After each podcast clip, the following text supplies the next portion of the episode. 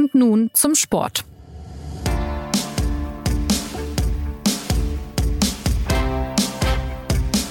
Der FC Bayern München ist immer noch ein Fußballclub und keine NGO für Menschenrechte.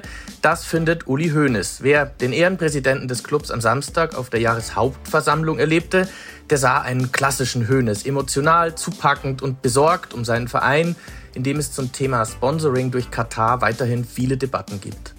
Während die amtierenden Cluboberen Oliver Kahn und Herbert Heiner um versöhnliche Töne bemüht waren, offenbarte Hoeneß eine ganz andere Haltung. Er kann die Kritik einiger Mitglieder nicht nachvollziehen. Ja, wie so oft bei Bayern gibt es also eine Menge zu bereden und deshalb herzlich willkommen zu und nun zum Sport, dem Fußballtalk der SZ. Ich bin Jonas Beckenkamp und ich freue mich über zwei ebenso meinungsstarke und ausdrücklich nicht verwandte Gäste, die Bayern-Erklärer Martin Schneider und Philipp Schneider. Hallo ihr beiden. Hallo zusammen. Hi, grüß dich. Und da du uns jetzt so vorgestellt hast, bist du jetzt verpflichtet, bei jedem Schmidt und Müller das in Zukunft auch zu sagen. So viele Schmidts und Müllers haben wir nicht in der SZ, aber wir haben eine Menge Schneiders, das kann ich versprechen. Es gibt noch einige mehr. Dann starten wir mal mit Martin Schneider. Du bist ja mittlerweile ein Veteran in Sachen Jahreshauptversammlung. Kurz gefasst, wie muss man sich diese Veranstaltung vor Ort in der Halle vorstellen und was ist ihre Quintessenz? Äh, vorstellen. Man, man kann sie ja auch im, im Livestream angucken. Also die findet meistens in der, in der Basketballhalle äh, des äh, FC Bayern im Münchner Südwesten äh, statt. Es sind dann äh, je nach ähm, Brisanz ich glaube, die Amplitude ist zwischen 700 und äh, mehreren tausend Mitgliedern, je nachdem, was es zu besprechen gibt. Dann wird eine Tagesordnung abgearbeitet, die äh, auch je nach Wahl mal die Wahl des Präsidiums beinhaltet, mal nicht die Wahl des Präsidiums beinhaltet. Und dann äh, kommt es zu, zu Wortbeiträgen und Aussprachen. Und diese Wortbeiträge und Aussprache, die sind in den letzten Jahren immer, immer interessanter geworden, je äh, kontroverser die Themen wurden. Und die Quintessenz dieser Veranstaltung oder warum man sich für diese Veranstaltung so also quasi auf einer zweiten Ebene interessieren sollte, ist, ich finde, dass man an keinem Abend sonst äh, so komprimierten Gefühl dafür kriegt, was den FC Bayern gerade so umtreibt und was, was der FC Bayern gerade ist auf so ganz, ganz vielen äh, Ebenen, von der Vorstandsebene bis zum Fanmitglied, von, vom Sportlichen übers Wirtschaftliche, übers Politische. Ähm, das ist schon eine faszinierende Gemengelage. Also das Faszinosum Jahreshauptversammlung. Ich war selber auch schon mal da und kann das alles bestätigen. Es ist teilweise auch sehr launig. Manchmal wird aber auch gestritten. Äh, Philipp, du warst ja gestern dann nach der Jahreshauptversammlung im Stadion beim Spiel gegen Freiburg. Deswegen an dich die Frage, inwieweit war denn jetzt das Thema Jahreshauptversammlung Katar noch greifbar jetzt, also im Stadion beim Spiel? Also wenn du mich so konkret fragst, dann war das, wenn man ehrlich ist, ähm, eigentlich gar nicht greifbar. Ich, ich weiß nur, dass ich das Thema im Spielbericht nochmal aufgegriffen habe, aber natürlich äh, gab es dafür überhaupt keine Notwendigkeit und das musste so ein bisschen künstlich konstruiert werden fast. Ich denke, das ist ja auch eines der Ergebnisse jetzt erstmal von dieser Jahreshauptversammlung. Der Martin hat es ja angedeutet und die haben ja letztlich, ist es ja den Bayern-Funktionären gelungen, ähm, dass sie eigentlich ja weder einen Schlussstrich gezogen haben unter dieses Katar-Sponsoring, äh, noch es auch nur im Ansatz irgendwie in Frage gestellt haben, so dass es, dass es enden könnte oder auslaufen könnte. Und dennoch ist es ihnen dank einer Kommunikationsstrategie, wobei man sagen muss, im Vorjahr hatten sie halt einfach überhaupt keine Kommunikationsstrategie. Jetzt hatten sie halt mal eine. Es ist ihnen halt äh, relativ, wie ich finde, sehr einfach gelungen, ähm, sich aus dieser Debatte erstmal rauszuwinden, auf Zeit zu spielen meine Interpretation ist, dass sie einfach äh, darauf hoffen, dass sich halt ähm, nach dieser WM in Katar, die jetzt im Winter stattfinden wird, dass sich halt dann halt auch die Meinungslage in ganz Deutschland, aber insbesondere auch beim FC Bayern stark wandeln wird und dass die dann halt äh, in Zukunft halt auch einfach das Sponsoring wieder verlängern werden. Martin, jetzt hast du ja schon gesagt, man kann auf dieser Veranstaltung erkennen, wie es dem FC Bayern in seinem Inneren geht. Deswegen die Frage, wie geht es ihm denn? Muss man sich Sorgen machen um diesen Club oder ist ähm, der Verein so lebensprall wie eh und je und quasi damit wie sein Erfinder Uli Hoeneß? Wirtschaftlich geht's ihm doch ganz gut, glaube ich, oder? Das wollte ich gerade sagen. Also die wirtschaftlichen Zahlen, die, die der äh, scheidende Finanzvorstand äh, Jan-Christian Dresen äh, präsentiert hat, die sind äh, vor allem im Vergleich zum Rest der Bundesliga sehr gut. Äh, sie sind auch im Vergleich zu manchem Verein in Europa sehr gut. Äh, der FC Bayern ist durch die Pandemie ohne Verlust gekommen, was äh, dann doch äh, bemerkenswert ist. Der Umsatz geht wieder nach oben, er ist noch nicht ganz so hoch wie vor der Pandemie. Also das merkt man schon noch, dass äh, diese Zeit auch den FC Bayern ein, ein wenig getroffen hat. Aber wie gesagt, er steht besser da als äh, viele andere. Ähm, und sportlich ähm, Zweiter hinter Union Berlin in der Champions League im Achtelfinale. Ne, müssen wir, äh, reden wir hier im Podcast ja auch oft drüber, wie es ihm sportlich so geht. Und wie gesagt, politisch so ähm, vom, vom Dialog würde ich sagen, es geht ihm wieder besser. Ich nach, na, wie gesagt, wenn wir uns dran erinnern, wie die äh, Jahreshauptversammlung im vergangenen Jahr ausgegangen ist, mit äh, Heiner rausrufen, mit äh, Leuten, die auf Stühlen gestiegen sind, mit äh, Pfiffen, also im Prinzip im kompletten Desaster, äh, dann muss man halt festhalten, dass es in dem Jahr sehr viel besser lief. In der Sache, hat Philipp ja gerade auch angedeutet, sind sie sich weiterhin nicht einig. Also in der Sache ist es weiterhin so, dass äh, ein kritischer Teil der Mitglieder dieses Katar-Sponsoring ablehnt, ähm, ist der, der Club aber sich dadurch rechtfertigt, dass er sagt, wir reden jetzt drüber, das tun sie, aber es gibt halt keine Entscheidung. Also es gibt keine Entscheidung, ob äh, das Sponsoring verlängert wird. Das wird erst nach der WM der Fall sein. Und falls das Sponsoring verlängert wird, dann hat Philipp auch gesagt, dann kommt es ein bisschen drauf an, wie kontrovers es dann im nächsten Jahr ist. Also das äh, Sponsoring mit Qatar Airways bis 2023 geht dieser Vertrag und natürlich würden einige Mitglieder schon länger gerne diese Partnerschaft beenden. Philipp, du hast gerade angesprochen, dass die Bosse eine Kommunikationsstrategie hatten bei dieser Versammlung. Worin bestand denn die? Also bei den Bossen muss man jetzt natürlich differenzieren, weil Uli Hoeneß hat augenscheinlich keine Kommunikationsstrategie gehabt, beziehungsweise er hatte die Kommunikationsstrategie, die er sein ganzes Leben schon verfolgt, nämlich äh, ja, wenn man so will, dieses wirklich, das ist ja auch immer eine große Stärke von ihm gewesen, wie ich finde, äh, dieses diese Abteilung Attacke, in der er halt wirklich spontan auf ähm, Situationen reagiert und seine Meinung sagt wenn ich ganz kurz dazu mal was sagen darf. Ich finde halt, dass das Hauptproblem, du hast ja eingangs dieses Zitat, also den Satz von Hoeneß äh, nochmal ähm, zitiert. Also er hat ja im Kern gesagt, ähm, ich glaube, er hat gesagt, der Fußballclub, da sieht man mal, dass der Fußballclub FC Bayern nicht Amnesty International ist. Und ich finde das Problematische an diesem Satz, den hätte er meines Erachtens nach sogar auf einer Bühne und argumentativ ausführend so sagen können und sich dann anschließend auch der Kritik stellen ähm, können. Allerdings der Kontext und der Zusammenhang, in dem er diesen Satz gesagt hat, das war das Problem. Und das hätte Uli Hoeneß, glaube ich, früher so nicht gemacht. Also dass er sozusagen am Ende der Veranstaltung ähm, im nicht öffentlichen Teil so beim Rausgehen diesem Oberkatar-Kritiker Michael Ott das so zuraunt. Das hatte sowas, ja, das hatte sowas, der, der, der trug da wirklich nochmal so einen bösen Dolch im Gewande, der Uli Hoeneß.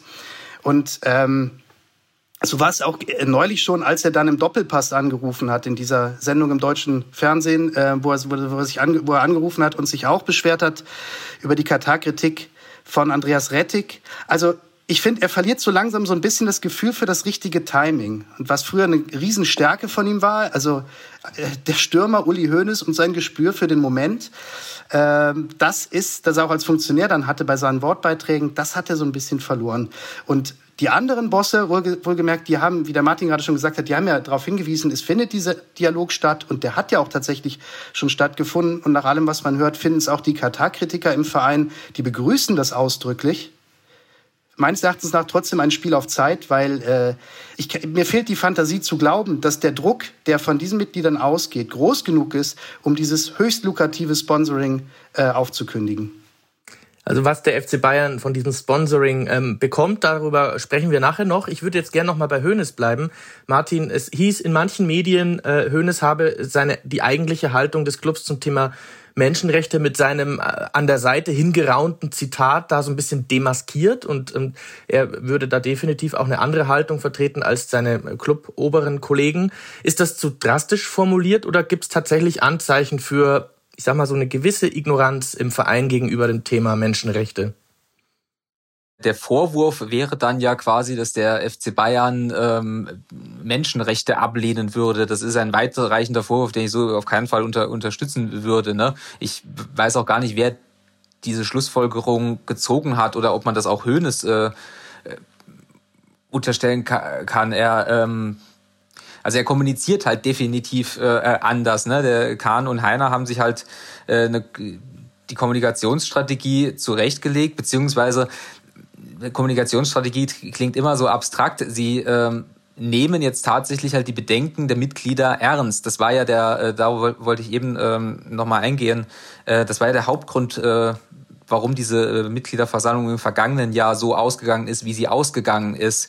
Auf der einen Seite wegen der faktischen Problematik äh, Katar, nämlich die Abwägung äh, wirtschaftlicher Nutzen, äh, moralischer äh, Zweifel, aber hauptsächlich, weil der FC Bayern ja sich quasi gar geweigert hat, auf Bedenken von Mitgliedern da einzugehen. Da gab es ja die Geschichte mit dem äh, Antrag von dem gerade erwähnten Michael Ott, der erst äh, quasi in letzter Sekunde nicht zugelassen wurde, wo Michael Ott dann zu diesem Antrag auch nicht sprechen durfte, wo dann am Ende der Veranstaltung weitere Mitglieder nicht sprechen sprechen durften und der FC Bayern eben signalis damals definitiv signalisiert hat, wir haben überhaupt gar kein Interesse an dieser Debatte. Nicht nur, äh, dass wir Kritik möglicherweise, wie, wie du jetzt oder wie, wie dann möglicherweise diesen Leuten unterstellt wird, dass es ihnen egal ist, sondern dass sie sie nicht mal zu, zur Kenntnis nehmen wollen. Und das haben sie halt in diesem Jahr geändert. Sie haben die Kritik zur Kenntnis genommen. Sie haben gesagt, es ist uns wichtig. Herbert Heiner hat eben diese ganzen Gespräche geführt und die, die Argumentation ausgetauscht. Die Argumentation, die ja heißt, heißt, wie ich eben angedeutet habe, ne, wir wissen, dass nicht alles gut ist in Katar, aber wir versuchen durch Dialog Dinge zu ändern. Also die Aussage, es ist, es ist uns nicht egal, die Menschenrechte. Und Uli Hoeneß ähm, sieht die Notwendigkeit dieses Dialoges offensichtlich nicht so sehr wie die aktuelle Führung. Den Unterschied würde ich mal aufmachen. Uli Hoeneß hat ja zumindest auch schon angekündigt, wenn er noch in Charge wäre, er ist ja mittlerweile Ehrenpräsident, äh, dann würde er dafür plädieren, diese Partnerschaft zu verlängern. Ähm, Herbert Heiner wiederum hat gesagt, dass er das daran knüpfen würde, eventuell, dass man gemeinsame Ziele festlegen muss. Könnt ihr euch vorstellen, was für Ziele da gemeint sein kann? Also was kann der FC Bayern sich vornehmen, was er in Katar ähm, bewirken möchte? Es, es gibt die, die, äh, die offizielle Aussage des Vereins ist, dass man bisher, glaube ich, sich im äh, weitesten Sinne für, für Gleichberechtigung und Frauenrechte einsetzt. Als äh, konkreter Beleg für diesen Einsatz äh, sagt der Verein immer, dass die, äh, die äh, Frauenmannschaft des FC Bayern ja in äh, Katar trainiere und deswegen ein glaubhafter Botschafter für diese Gleichberechtigung sei. Aber wenn man wenn man ehrlich ist, äh, konkret ist Herbert Heiner nicht geworden. Weder was äh, bisher passiert ist, noch was in Zukunft passieren könnte. Er sagte, dass Projekte definiert werden müssen, verwies halt eben darauf, dass diese Gespräche noch nicht stattgefunden haben. Und auch in diesem Fragenkatalog, den der FC Bayern auf seiner äh, Homepage veröffentlicht hat, wo er gesagt hat, ähm, er beantwortet die, die, die Fragen der, der, der Mitglieder, ist es vage alles sehr, sehr vage. Also um dabei ganz kurz den Blick zu weiten, äh, die, man kann sich das bei der Formel 1 anschauen, in welche Richtung das laufen könnte. Ja, also die Formel 1, die fährt, also streckt ihre Rennen in ähm, diversen, sehr umstrittenen Ländern aus und nicht nur in einem.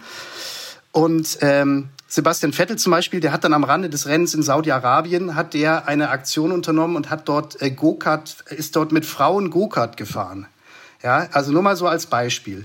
Äh, sollte, der Bayer, sollte der FC Bayern jetzt auf eine ähnliche Idee verfallen, nicht Go-Kart fahren, aber wenn es so in Richtung Frauenfußball geht, dann ist es halt jedem selbst überstellt, ob er, ob er glaubt, dass das irgendetwas ändert an den wirklichen Umständen im Land. Ich bin da äh, sehr verhalten euphorisch, um es mal so zu sagen. Ich kann mir nicht vorstellen, dass so vereinzelte PR-Maßnahmen, letztendlich sind es, ist es nichts anderes als eine vereinzelte PR-Maßnahme, irgendetwas an den wirklichen ähm, Lebensumständen der Menschen in Katar ändern werden. Also dann können, blicken wir mal ein bisschen äh, tiefer hinein in diese Partnerschaft. Es geht also ums Geld, das ist klar. Und eine Frage, die immer wieder kommt, auch auf der vorherigen Jahreshauptversammlung wurde sie formuliert, warum bindet sich der Club nicht an einen Sponsor mit dem sagen wir mal, zweitbesten Angebot nach Katar an, ein großes Unternehmen, wie das bereits der Fall ist, mit Adidas, mit ähm, Audi und so weiter. Frage an Martin. Hast du den Eindruck, dass aus Katar wirklich so viel mehr Geld zu bekommen ist? Kurze Antwort ja. Also äh, nach, nach allem, was wir wissen, ist der Unterschied zwischen dem Angebot von Qatar Airways und dem sogenannten zweitbesten Angebot sehr groß. Und ähm, das ist, ist auch äh, logisch, ne? Äh, wenn man mal davon ausgeht, dass sie äh, auch beim FC Bayern äh, rationale Abwägungen treffen, ist ja klar, dass sie sich diesen ganzen äh, Stress und diese, dieses Dauerärger-Thema nicht ins Haus holen würden, wenn es nicht einen, äh, einen entsprechenden wirtschaftlichen Gegenwert hat. Aber es ist ja maximal das Jahresgehalt eines, eines Robert Lewandowski, der inzwischen den Verein verlassen hat. Also das ist ja ungefähr die Hausnummer. Also wir finanzieren uns einen Weltklasse-Stürmer und sein, sein Jahresgehalt damit. Äh, aber das ist dann, glaube ich, die Maximalsumme, die dafür aufgebracht werden würde. Das ist ja schon mal, äh, da kriegt man ja ein bisschen ein Gespür dafür, um welche Summen es geht. Ähm, wie ist denn, abgesehen davon, euer Eindruck, ähm, gäbe es denn unter den Mitgliedern überhaupt eine Mehrheit dafür, sagen wir mal, Einbußen zu akzeptieren, dass der FC Bayern also sich äh, hinstellt und sagt, wir wirtschaften integer, das ist uns so wichtig, dass wir weniger Geld kriegen, dass wir weniger äh, teure Spieler kaufen können, äh, und wir positionieren uns damit. Oder glaubt ihr, dass den meisten Leuten das Thema Katar egal ist, solange die Bayern halt in der Champions League oft ins Halbfinale kommen? wenn, wenn ich darf, ich glaube, das ist eine, eine ganz entscheidende Frage auch äh, in der Zukunft oder ein bisschen äh, allgemeiner gestellt. Äh, wie vielen Mitgliedern ist dieses Katar-Thema halt so wichtig oder so, so, so ernst, dass sie eben äh, auf der Jahreshauptversammlung da ähm, in, die, in die Frontalopposition gehen? Ich hatte jetzt den Eindruck bei der Veranstaltung, es gibt einen durchaus größeren Kern, der das so sieht. Das sieht man ja unter anderem an dem äh, Wahlergebnis von, von Herbert Heiner, der mit äh, 83,3 Prozent waren es, glaube ich, wiedergewählt wurde. Das ist also 20 Prozent nicht für einen Bayern-Präsidenten, ist äh, fast, schon, fast, fast schon ein Denkzettel. Und ähm, dann hat man aber auch in der Halle gesehen, dass es durchaus eine ähnlich relevant große Gruppe, vielleicht sogar eine größere, äh, größere Gruppe gibt, die von dem Thema, also die nicht pro Katar sind, aber von dem Thema irgendwie latent genervt sind. Also die das einfach für nicht so wichtig halten, die möglicherweise sagen, ja, es kann schon sein, wie der Club äh, sagt, das ist dort nicht alles gut, aber es wird auch vielleicht durch uns ein bisschen besser.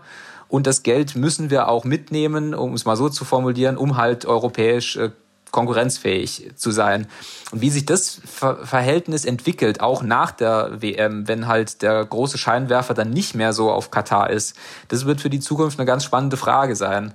Auf der ähm, anderen Seite, ja was ja völlig, also was ja überhaupt nicht denkbar ist, meines Erachtens nach, dass sich die Leute auf die Stühle stellen werden, um dagegen zu protestieren, dass ein umstrittenes Sponsoring beendet wurde. Also weil du das gerade so in den Raum gestellt hast. Ich glaube nicht, dass es da Mitglieder gibt, die dann, also man könnte dieses Sponsoring ja einfach beenden, ohne die Mitglieder da, dazu zu befragen, ja, aus moralischen und Gewissensgründen.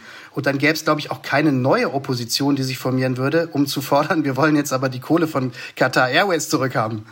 Genau, genau das wollte das wollte ich ja ausdrücken. Ne? Also es gibt ja niemanden, der jetzt pro Katar oder wenige, die die pro Katar sind, aber es gibt halt äh, eine äh, relevante Gruppe, die von dieser dieser harten Opposition, also diese harte Opposition nicht unterstützen. Also so quasi, es ist eher so ein Konflikt zwischen äh, Opposition Katar und äh, gemäßigt FC Bayern, würde würd ich jetzt ja. mal, würde ich jetzt mal ausdrücken. Aber auch da ist interessant, dass der FC Bayern also diese ähm, Abstimmung, die letztes Jahr hätte stattfinden sollen von diesem mit diesem Antrag, den der Michael Ott dann nicht einbringen durfte, die hatte ja eigentlich den das Ziel, halt ein Stimmungsbild beim FC Bayern zu diesem Katar-Sponsoring zu erhalten. Also, dass man wirklich mal konkret weiß, äh, wie viele sind denn jetzt dafür oder da, äh, dagegen. Und diese Abstimmung, die gibt es ja nicht. Also der FC Bayern weiß nicht genau, wie seine Mitglieder denn dazu stehen. Vermutlich aus gutem Grund, weil wenn man es dann halt mal konkret fragt, dann ist vielleicht doch eine äh, Mehrheit dagegen. Und dann befindet man sich in einem moralischen Dilemma. Aber es, es, es erscheint ja zu so einer, zu so einer Mitgliederversammlung, erscheint, erscheint ja immer nur ein Bruchteil der Mitglieder, die der FC Bayern hat. Und diese Mitglieder, die erscheinen, das sind ja eher die politisch aktiven Mitglieder. Also insofern kann man ja schon, wenn man das hochskaliert, kann man sich denken, wie eventuell die Gesamtlage ist, weil es gibt ja tatsächlich noch einen großen Teil an Mitgliedern, die, denen das Thema so egal ist, dass sie nicht mal zur Mitgliederversammlung erscheinen und trotzdem noch eine Meinung dazu haben. Es gab ja auch noch ein Indiz, äh, kürzlich eine sogenannte Videoveranstaltung, einen runden Tisch, den der FC Bayern organisiert hat mit Vereinsvertretern, Leuten aus Katar, Arbeitern, NGOs und kritischen Mitgliedern. Und ich habe mir sagen lassen, da waren zeitweise dann 800 Leute im Stream und haben sich das angeguckt, was jetzt für mich auch keine große Zahl ist, wenn man bedenkt, dass der Verein an die 300.000 Mitglieder hat, oder? Da, da weiß ich nicht, wie aussagekräftig so eine Zahl ist. Ich weiß zum Beispiel gar nicht aus dem Kopf genau, wann dieser Stream stattgefunden wurde, wie stark er vorher beworben äh, wurde. Und dann ist die auch die Frage, wer dann eben eine äh, möglicherweise sehr lange äh, und auch sehr detaillierte Diskussion sich in seiner Freizeit anguckt. Aber der, der Effekt oder der, der Zweck dieses Roundtables war eigentlich halt auch der, den ich eben angedeutet habe, nämlich dass er überhaupt mal stattfand, äh, weil die Eskalation wieder im vergangenen Jahr rührte auch dadurch, dass der FC Bayern sich dieses Roundtables halt verweigert hatte. Da gab es Diskussionsrunden auch mit Gastarbeitern, wo der Club einfach nicht erschienen ist. Und diesmal saß halt Oliver Kahn und Herbert Heiner da und haben darüber gesprochen. Das ist halt ein Unterschied. Das ist, wie Philipp äh, sagt, die, der Meinung kann man zu 100 Prozent sein eine, eine niedrige Hürde, ne, dass man sagt, ihr müsst euch wenigstens mal damit äh, auseinandersetzen, aber sie haben es immerhin getan. Das war eigentlich der eigentliche, äh, die eigentliche Aussage dieses Roundtables. Nun ist es ja so, wenn wir mal auf das Geflecht der europäischen Großclubs blicken, ähm, der FC Bayern scheint so ein bisschen äh, der einzige Großclub zu sein, der ähm, ja Mitglieder geführt äh, da noch so agiert und wo Leute sich darüber Gedanken machen ähm, und der auch ähm, ja versucht zumindest seine Lektionen zu lernen aus dem Sponsoring und integer versucht integer zu sein. Geht denn dieser Spagat überhaupt, wenn man sich anschaut, wie die anderen Großclubs so unterwegs sind, also zum Beispiel Barcelona, Man City, Chelsea und so weiter? Also ich finde ja, äh, der FC Bayern zeigt, das zeigt ja, dass dieser Spagat funktioniert. Zum Glück noch. Es ist die Frage, wie weit geht die Schere noch äh, auseinander zum, zum Großkapital? Wie ernst wird Financial Fair Play irgendwann mal äh, genommen und eingehalten? Und ähm, das macht ja die, diese ganze Katar-Geschichte ja, wenn man so will, ähm, auch so ein bisschen bedauerlich, weil es ist ja letztlich noch so die letzte kleine Stellschraube, an dem der Verein ja, an der der Verein ja drehen könnte, wenn er denn wollte. Und dann stünde er astrein da, ja. Also er würde mit der, mit dem zweitbesten Sponsoring halt auf, auf Geld verzichten. Aber die Einbuße wäre ja jetzt nicht, äh, die würde dem FC Bayern, glaube ich, nicht das Genick brechen finanziell, weil er dafür einfach zu gut dasteht. Und ähm, das Geheimnis ist halt, dass er vergleichsweise klüger wirtschaftet und das auch immer noch tut im Vergleich zum europäischen Großkapital. Und ich glaube, die Prognose darf man wagen, dass es auch ohne Qatar Airways noch funktionieren wird. Und wir müssten uns, glaube ich, keine Sorgen machen, äh, dass der FC Bayern nicht schon wieder äh, die nächsten fünf Jahre die deutsche Meisterschaft gewinnen würde und zumindest ins Viertelfinale kommen würde in der Champions League. Darin würde ja tatsächlich ein bisschen Scham stecken, wenn man das als Möglichkeit ergreifen würde. Ich habe noch eine letzte Frage bezüglich ein bisschen spekulieren auch über das Vertragswerk weil die Bayern so zögerlich agieren, ähm, könnt ihr euch denn auch vorstellen, dass es sogar vertraglich da ähm, eine, eine, eine Verpflichtung zur Zurückhaltung gegenüber Katar gibt, ähm, dass man also nicht allzu offen Kritik an den Zuständen üben darf? Ich stelle mir das jetzt nur so vor, ich schließe einen Vertrag mit einem Geldgeber und äh, es wäre dann schwierig, mich öffentlich hinzustellen und zu sagen, alles ist schlecht bei euch, oder? Also, ich glaube, dafür sind die Verträge dann auch geschaffen, dass solche eigentlichen Selbstverständlichkeiten unter Geschäftspartnern dann halt auch irgendwie fixiert werden in irgendeiner Form. Also ähm, aber wie gesagt, da man den, die Verträge nicht einsehen kann, ist das, bleibt das im, im spekulativen Bereich. Aber ich denke, ähm, alles andere, es gäbe dann zumindest wahrscheinlich die Möglichkeit, irgendwie den Vertrag aufzulösen seitens Qatar Airways, wenn irgendwie schlecht gesprochen wird äh, über den Verein. Das ist ja klar, weil sonst zahlt man Geld an ein Unternehmen, das einem auch noch, also der FC Bayern in diesem Fall, ähm, das einem auch noch schadet. Aber ich kann noch mal äh, erläutern, warum diese Kritik an Katar auch ähm, für, für äh, Verantwortliche wie zum Beispiel Oliver Kahn nicht so einfach ist, weil Katar ja eine ähm, umfassende sportpolitische Strategie verfolgt und in ganz, ganz vielen Gremien wichtige Positionen besetzt. Das heißt, sie kaufen, äh, sie kaufen sich nicht nur ein, sondern sie haben auch wichtige Positionen. Das sieht man ganz äh, anschaulich an äh, dem äh, Vorsitzenden von Paris Saint-Germain, der ja ähm, Vorsitzender der, ähm, der Europäischen Clubvereinigung ist ähm, also einem ähm, Lobby- oder Interessensverband der, der wichtigsten europäischen Vereine, eine Position der UEFA hat und in diesen Positionen ähm, unter anderem halt auch über Financial Fair Play Regelungen mitbestimmt. Und jetzt kann man sich vorstellen, dass äh, wenn man Chef von Paris Saint-Germain ist, dass man dann eher Interesse an laxeren äh, Finanzregelungen hat. Wenn man Oliver Kahn ist äh, und dem FC Bayern, dann hat man eher Interesse an schärferen Finanzregelungen, vor allem was halt Investoren angeht, weil, wie Philipp eben gesagt hat, der FC Bayern ja kein Investorenclub ist, sondern ein Club ist, der sein Geld verdient. Ähm, und das heißt, äh, Oliver Kahn und äh, El Khalifi heißt er von Paris Saint-Germain müssen halt Kompromisse finden. Sie müssen Kom Kompromiss finden, äh, mit dem beide leben können. Und so ein Kompromiss lässt sich natürlich schlechter finden, wenn ich auf der Jahreshauptversammlung äh, sage, dass Katar, dass da alles schlecht ist. Ne? Das sind alles so, so, so Fallstricke, die natürlich auf einer Jahreshauptversammlung vielleicht berücksichtigt werden, aber natürlich in der Debatte, äh, vor allem wenn sie emotional geführt werden, nicht berücksichtigt werden. Ne? Ähm, das ist alles, äh, das ist alles schwierig, aber entbindet den FC Bayern trotzdem nicht von der Verpflichtung, sich dieser Debatte zu stellen. Das haben sie getan, um vielleicht zu einem Fazit zu kommen. Ne? Aber wie die Debatte ausgeht und welche Konsequenzen, also welche konkreten Konsequenzen das hat, das wissen wir alle noch nicht. Genau, das wissen wir nicht. Wir haben aber vieles gelernt. Die Bayern debattieren über ihre DNA, über das Mir San Mir, das auf der Probe steht und das in einer Saison, die bisher mit einigen Schwierigkeiten angelaufen ist. Sportlich lief es zuletzt wieder besser. In Sachen Katar ist aber, wir haben es gehört, längst nicht alles geklärt. Nach der WM, wie gesagt, will der Club entscheiden, ob man sich um eine Fortsetzung des Sponsorings bemüht oder ob man neue Wege zum Geldverdienen beschreiten will. Wenn es da was Neues gibt, dann werden Martin und Philipp uns davon berichten. Und bis dahin sage ich schon mal Danke fürs Dabeisein an euch zwei und ebenso Danke an unseren heutigen Produzenten Jakob Anu. Und zum Schluss noch der Hinweis auf unser Feedback-Postfach unter podcast.sz.de sind wir jederzeit erreichbar. Ich sage ciao, bis demnächst.